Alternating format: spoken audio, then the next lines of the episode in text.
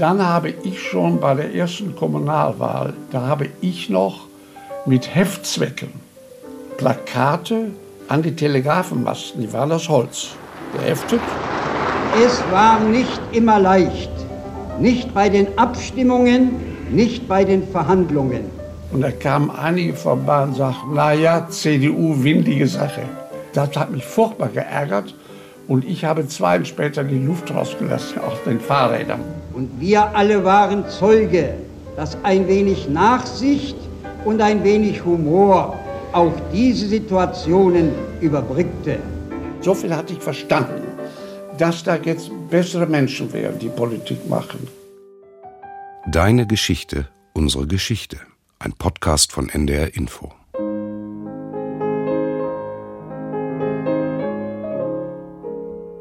Deine Geschichte erzählt dein Leben. Unsere Geschichte erzählt von unser aller Leben. Ich habe mit Zeitzeugen gesprochen. Ich habe in den Tonarchiven recherchiert. Deine Geschichte. Unsere Geschichte. Die 50er. Folge 3. Wir werden Demokraten. Hallo und willkommen zu unserem Geschichtspodcast mit Katharina Kaufmann und Ulrike Bosse. Heute, am 23. Mai, beginnt ein neuer Abschnitt in der wechselvollen Geschichte unseres Volkes. Heute wird nach der Unterzeichnung und Verkündung des Grundgesetzes die Bundesrepublik Deutschland in die Geschichte eintreten. Konrad Adenauer eröffnet als dessen Präsident die letzte Sitzung des Parlamentarischen Rates, in der das am 8. Mai 1949 verabschiedete Grundgesetz in Kraft gesetzt wurde. Das ist zwar in Anführungszeichen nur ein Tondokument, aber ich finde, es hat eine ungeheure Aura. Es ist die Grundsteinlegung unserer Republik. ich will nicht sagen, Desinteresse war es nicht, das war es nicht. Aber man hat ihn jedenfalls nicht so feierlich damals empfunden, wie das viele geglaubt haben. Man wusste nur, jetzt ist das Grundgesetz verabschiedet worden, damals im Parlamentarischen Rat. Verstehen Sie, Sie müssen auch mal sehen, wofür sich Leute interessiert haben. Das hier ist Otto Wulff. Er ist der Zeitzeuge, mit dem ich für diese Folge hier gesprochen habe. Als das Grundgesetz verabschiedet wurde, da war er 16 Jahre alt. Und wie er da ja auch gerade geschildert hat, da hat die Menschen zu dieser Zeit, so war sein Eindruck zumindest, äh, weniger das Grundgesetz interessiert, als vielmehr ja, die Frage, wie kommen wir an was zu essen oder wie kommen wir an Material, um die zerstörten Gebäude wieder aufzubauen? Wo sollen die Flüchtlinge wohnen? Wie kriegen wir Arbeit? Ja, der jugendliche Otto Wulff kam aus einer politischen Familie. Sein Vater hatte den CDU-Gemeindeverband in Hennen in Nordrhein-Westfalen mitgegründet. Das war im November 1945. Da kamen die in der Küche meiner Mutter zusammen. Das war ein Stellmacher, das war ein Friseur, das war ein Versicherungsvertreter, das waren zwei Bauern, das war ein Kaufmann und Schmied war dabei. Und die einte eins oder hatte eins geeint. Waren alle Gegner des Nationalsozialismus gewesen. Stärker Anhänger der evangelischen Kirche und katholischen Kirche, beiderlei Konfessionen, ja. Und dann haben die die Union gegründet. Das war so, sag mal, wie ich zur CDU gekommen bin. Parteigründungen mussten nach dem Krieg von den alliierten Besatzungsmächten genehmigt werden. Und die westlichen Mächte, allen voran die Amerikaner, wollten, dass die deutsche Demokratie von unten nach oben aufgebaut wird. Und deshalb fing man bei der Gemeindeebene an. CDU und CSU waren tatsächlich Parteineugründungen im bürgerlichen Lager. Die SPD konnte im Unterschied dazu an ihre Tradition vor dem Nationalsozialismus anknüpfen. Dann gab es die ebenfalls neu gegründete FDP, in der sich anfangs von nationalistisch bis linksliberal sehr unterschiedliche Landesverbände zusammenfanden. Es gab die KPD, die Kommunistische Partei Deutschlands, die aber 1956 vom Bundesverfassungsgericht als verfassungsfeindlich verboten wurde. Es gab die Vertriebenenpartei BHE, deren Mitglieder später dann oft zu CDU oder CSU gewechselt sind. Und es gab rechte Gruppierungen, die aber nur noch Anfang der 50er Jahre eine gewisse Rolle spielten.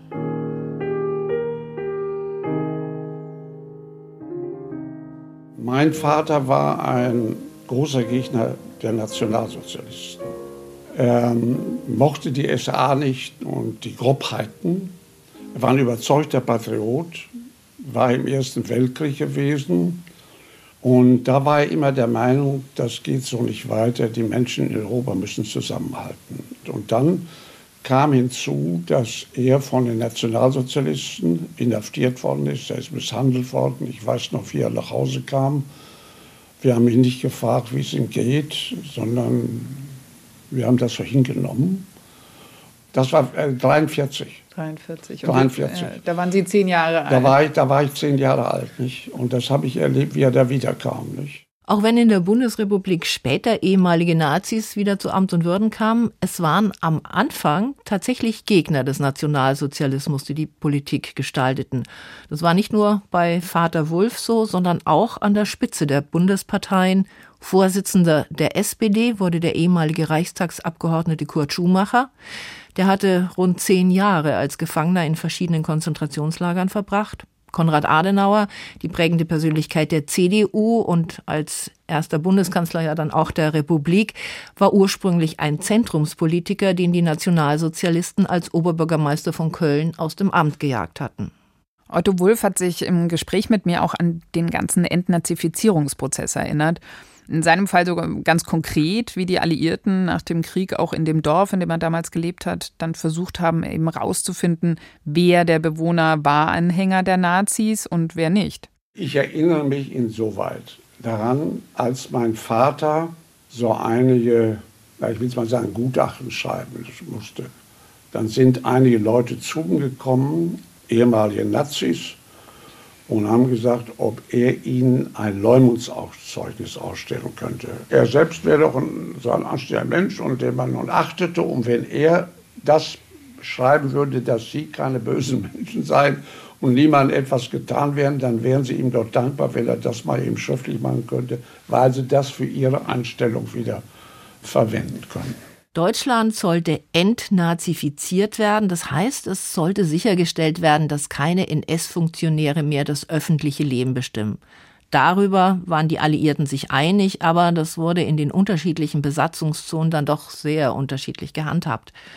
Und als dann im beginnenden Kalten Krieg für die Amerikaner die Auseinandersetzung mit der Sowjetunion als ihrem neuen Gegner wichtiger wurde als die Verfolgung der Deutschen als ihrer alten Feinde, und zumal als dann anschließend auch die Entnazifizierung in deutsche Hände übergegangen ist, da kamen dann eben doch wieder alte Funktionsträger in Amt und Würden.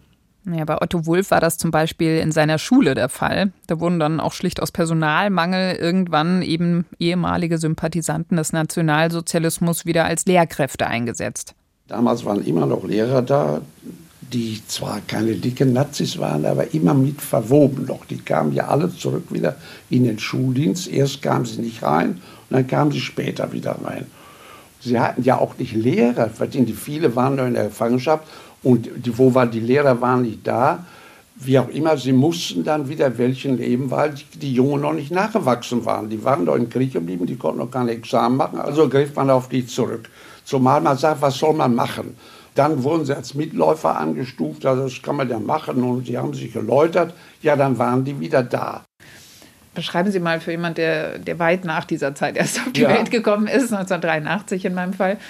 Wie war das in den ersten Jahren nach Kriegsende mit den, wie Sie eben gesagt hatten, braun angehauchten. Also jetzt in Ihrem Fall, ja, Ihr Vater war, war leidenschaftlicher Gegner der Nazis, aber es gab ja nur auch viele, die auch mitgegangen sind. Ja. Und die sind ja nicht vom Erdboden verschwunden, nur weil der Krieg zu Ende war. Also wie war das so, miteinander zu leben?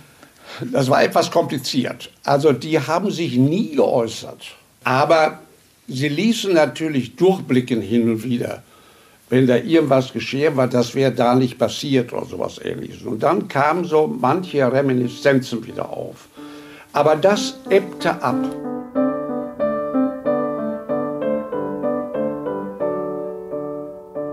Wie bei den Parteigründungen organisierten die Alliierten der Westzonen die politischen Strukturen in Deutschland insgesamt von unten nach oben und so ließen sie 1946 Kommunalwahlen abhalten und 1947 dann Landtagswahlen.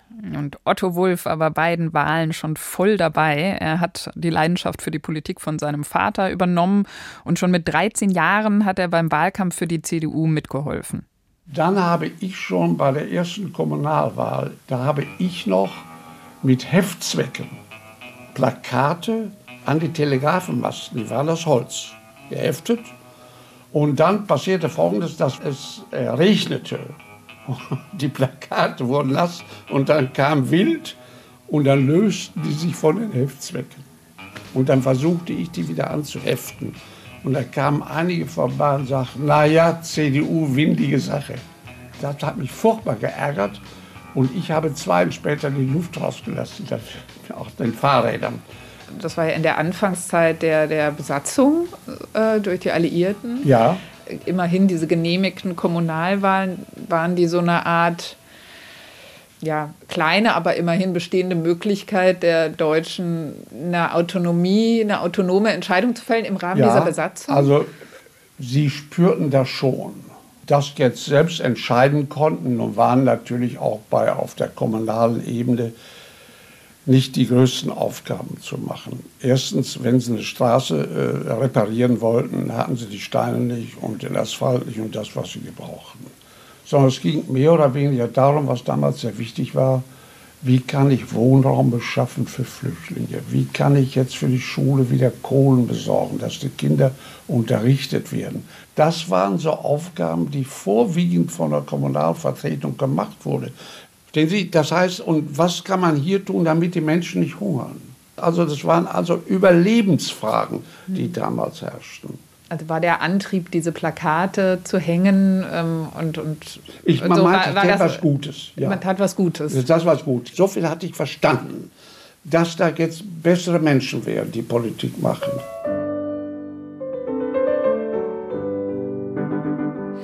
Das war allerdings ein Politikmachen unter Aufsicht. Die Alliierten übertrugen den Deutschen zwar Schritt für Schritt wieder die Verwaltung ihrer Angelegenheiten, aber sie behielten die Kontrolle.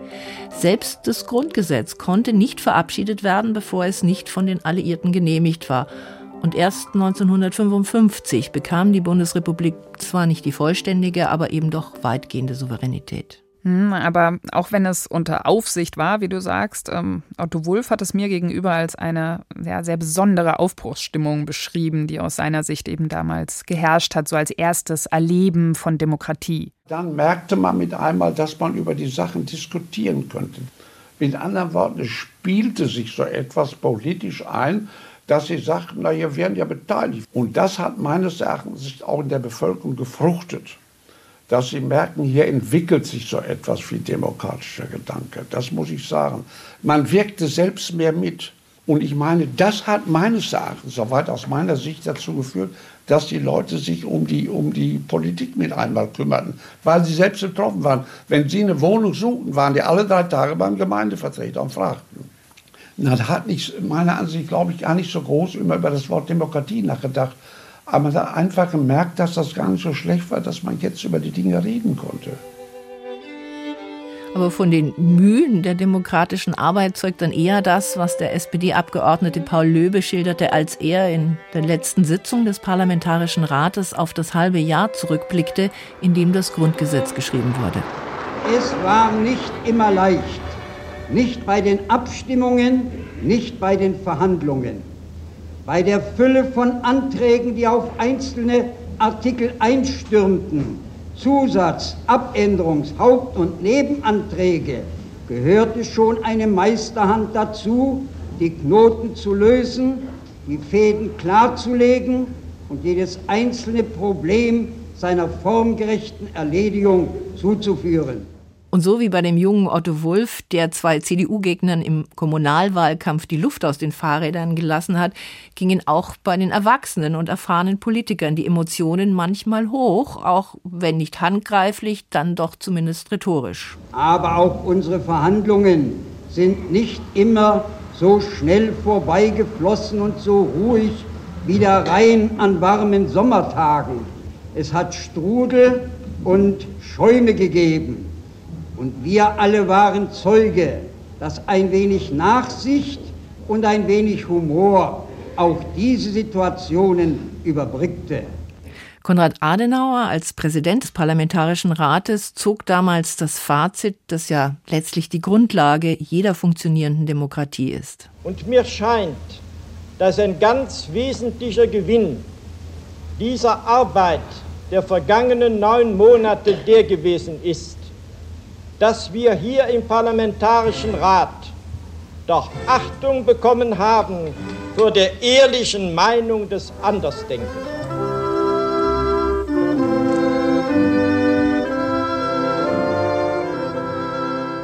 Ich weiß noch genau, als äh, der erste Bundestag dann zusammen war, 49, da haben wir am Radio gesessen und dann wurde es den ganzen Tag übertragen. Die Sitzung wird eröffnet durch den Alterspräsidenten Paul Löbe.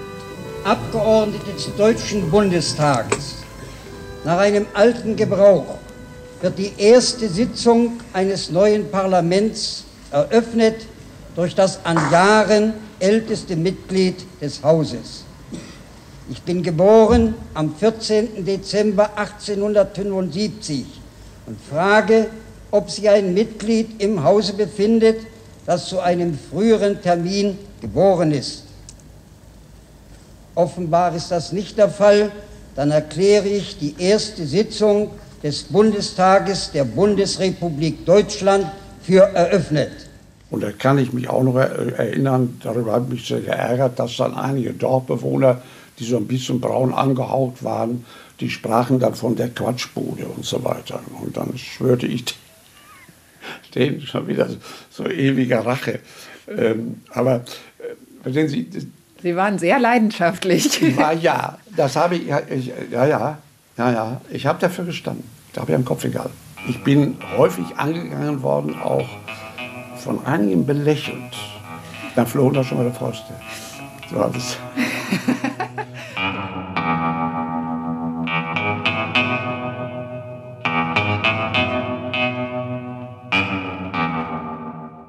Otto Wulff erinnert sich daran, wie die Menschen in Deutschland vor allem auf kommunaler Ebene lernten, die Demokratie zu schätzen. Und als das Wirtschaftswunder einsetzte, wurde es für die Westdeutschen ja auch leicht, sich mit diesem neuen Staat der Bundesrepublik zu identifizieren.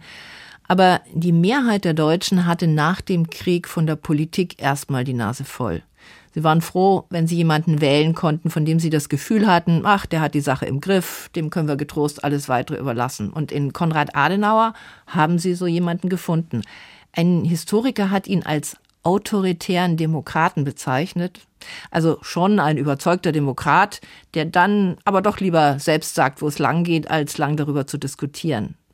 Am Ende seiner Amtszeit als Bundeskanzler 1963 wurde das vor allem von den jungen Menschen als richtig verknöchert angesehen. Und der Name, der Beiname, den Adenauer hatte, der Alte, hieß er eben auch wegen seines Politikstils und nicht nur, weil er hoch in den 80ern tatsächlich ein alter Herr war. Aber für die ersten Jahre der Republik war er offenbar der Typus, dem viele Deutsche vertrauten.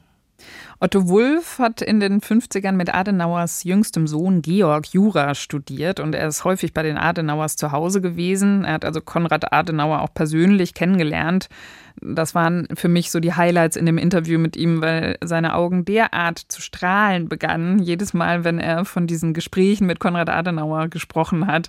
Ähm, er hat mir gesagt, dass er Adenauer auch ganz anders erlebt hat, als man das so angesichts des öffentlichen Bildes vermuten würde. Ich habe Adenauer häufig erlebt. Und zwar, um das kurz zu schildern, ich war mit seinem jüngsten Sohn Georg sehr eng befreundet.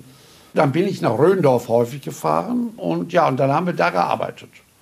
Und das ging dann schon mal bis in den Abend rein und der Alte war immer ganz froh, wenn er auch seinen Sohn und mich auch arbeiten sah. Wann war das? Das, das war von 53 bis, bis 57. Das so heißt, Sie haben ihn quasi privat erlebt, während privat, er noch Kanzler privat, war? Nur privat.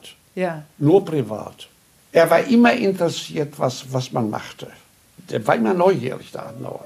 Er brachte sich auch sofort ins Gespräch ein. Da war er sehr menschlich. Ich habe ein paar Mal auch im privaten Kreis erlebt da kam er ins Zimmer und alle standen auf. Und das war schon, da hat, stellte er schon eine Autorität dar. Aber er konnte auch ins Gespräch eingehen sondern er wollte einfach mehr wissen. Aber das muss für Sie doch total irre gewesen sein, als so leidenschaftlicher junger CDU-Anhänger dann mit dem Kanzler. Ja, für mich war das schon ein Erlebnis. Aber jetzt werden Sie das nicht glauben. Der Mann war im Sinne so menschlich, dass man manchmal es nicht so stolz empfunden hat, mit dem zusammen zu sein, weil er Kanzler war und man sich selbst dadurch hochheben konnte, sondern weil es einfach interessant war, mit ihm zu reden. Verstehen Sie? Und man, man hatte irgendwas davon.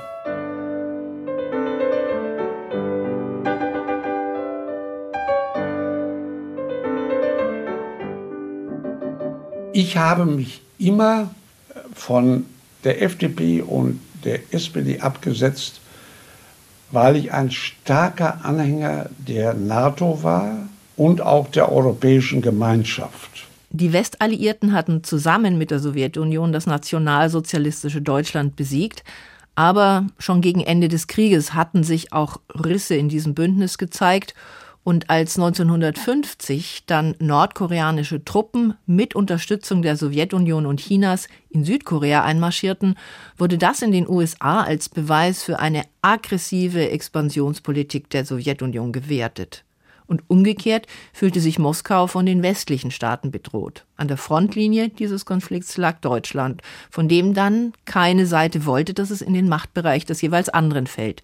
Auch deshalb und vor allen Dingen deshalb trieben die Amerikaner den Aufbau des westdeutschen Staates und seine Integration in die NATO voran. Und ich hatte die Sorge damals, dass wir zu Lasten unserer Westbindung, die ich für lebenswichtig hielt, insbesondere auch was der Kontakt zu den Amerikanern war, dass der Schaden nehmen könnte, zugunsten von Zugeständnissen an den Osten. Und das waren so zunächst mal die ja, wesentlichen Unterscheidungslinien zwischen FDP, SPD und CDU. Das heißt, keine Partei stand in Ihren Augen damals so sehr für die Westintegration wie die CDU. Ja, genau. Die Westintegration und ein gutes Verhältnis zu den USA hatten für Adenauer tatsächlich oberste Priorität, ebenso wie die Aussöhnung mit Frankreich und die europäische Integration. Aber es war jetzt nicht so, dass die westdeutsche SPD Sympathien für die Sowjetunion gehegt hätte. Unter ihrem Vorsitzenden Kurt Schumacher waren die Sozialdemokraten wirklich strikt antikommunistisch, was immer die politische Konkurrenz ihr unterstellte. Und das wird zum Beispiel deutlich in einer Rede Schumachers vor SPD-Genossen 1950. Die Zugehörigkeit zu Europa steht für die große Mehrzahl der Deutschen außerhalb jeder Diskussion. Es gibt bei den anderen Parteien mit demokratisch-europäischer Zielrichtung doch sehr verschiedene Graduierungen. Die Sozialdemokratische Partei Deutschlands ist die einzige Partei in diesem Lande, in, dem, in der das Spielen mit der östlichen Karte, mit der Mitgliedschaft in dieser Partei unvereinbar ist. Aber Schumacher war nicht bereit, das Ziel der Wiedervereinigung eben nicht nur der drei Westzonen, sondern ganz Deutschlands so schnell aufzugeben wie der Rheinländer Konrad Adenauer. Und darauf hat er einfach wieder und wieder hingewiesen. Eine Rede im Bundestag 1951 ist da nur ein Beispiel. Das Ziel jeder deutschen Politik muss sein, das ganze Deutschland in den Kreis der freien Völker einzugliedern. Otto Wulff war wie viele seiner CDU-Parteifreunde offenbar der Meinung, dass dieses Ziel praktisch nicht zu erreichen war oder anders gesagt, dass der Weg dahin zu riskant war. Was die CDU anbelangt, war die Sorge, wir könnten uns irgendwie aus dem Westen lösen in eine Neutralität hinein. Und da habe ich gesagt, das nie wieder. Never. Wir können uns nur, wenn wir auf die Dauer wirklich was erreichen wollen, uns zu einer Seite bekennen und das kann nur die westliche Seite sein.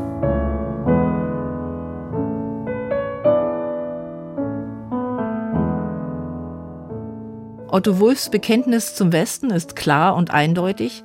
Im Osten Deutschlands gab es allerdings genauso engagierte Menschen, die ihrerseits der Überzeugung waren, dass es gelingen wird, unter dem Vorzeichen des Sozialismus das bessere Deutschland aufzubauen. Zum Beispiel Helmut und Helga Schulz. Das ist ein Ehepaar aus Mestlin in Mecklenburg-Vorpommern, mit dem ich gesprochen habe und das in den 1950ern mit sehr viel Leidenschaft den Aufbau der DDR unterstützt hat.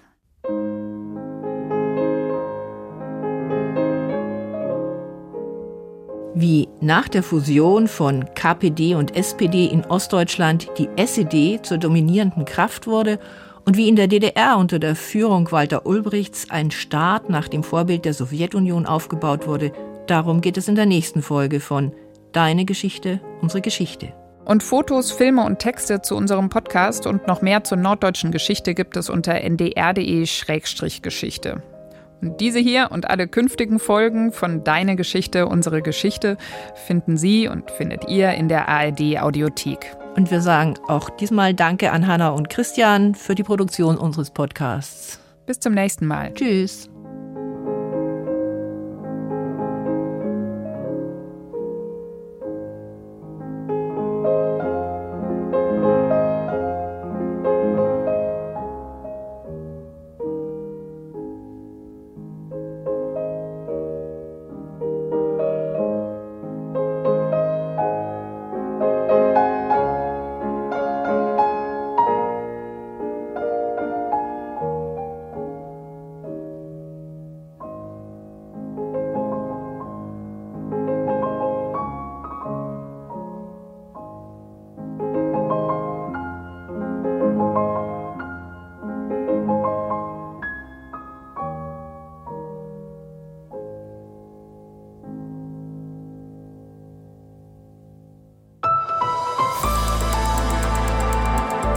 Podcast von NDR Info.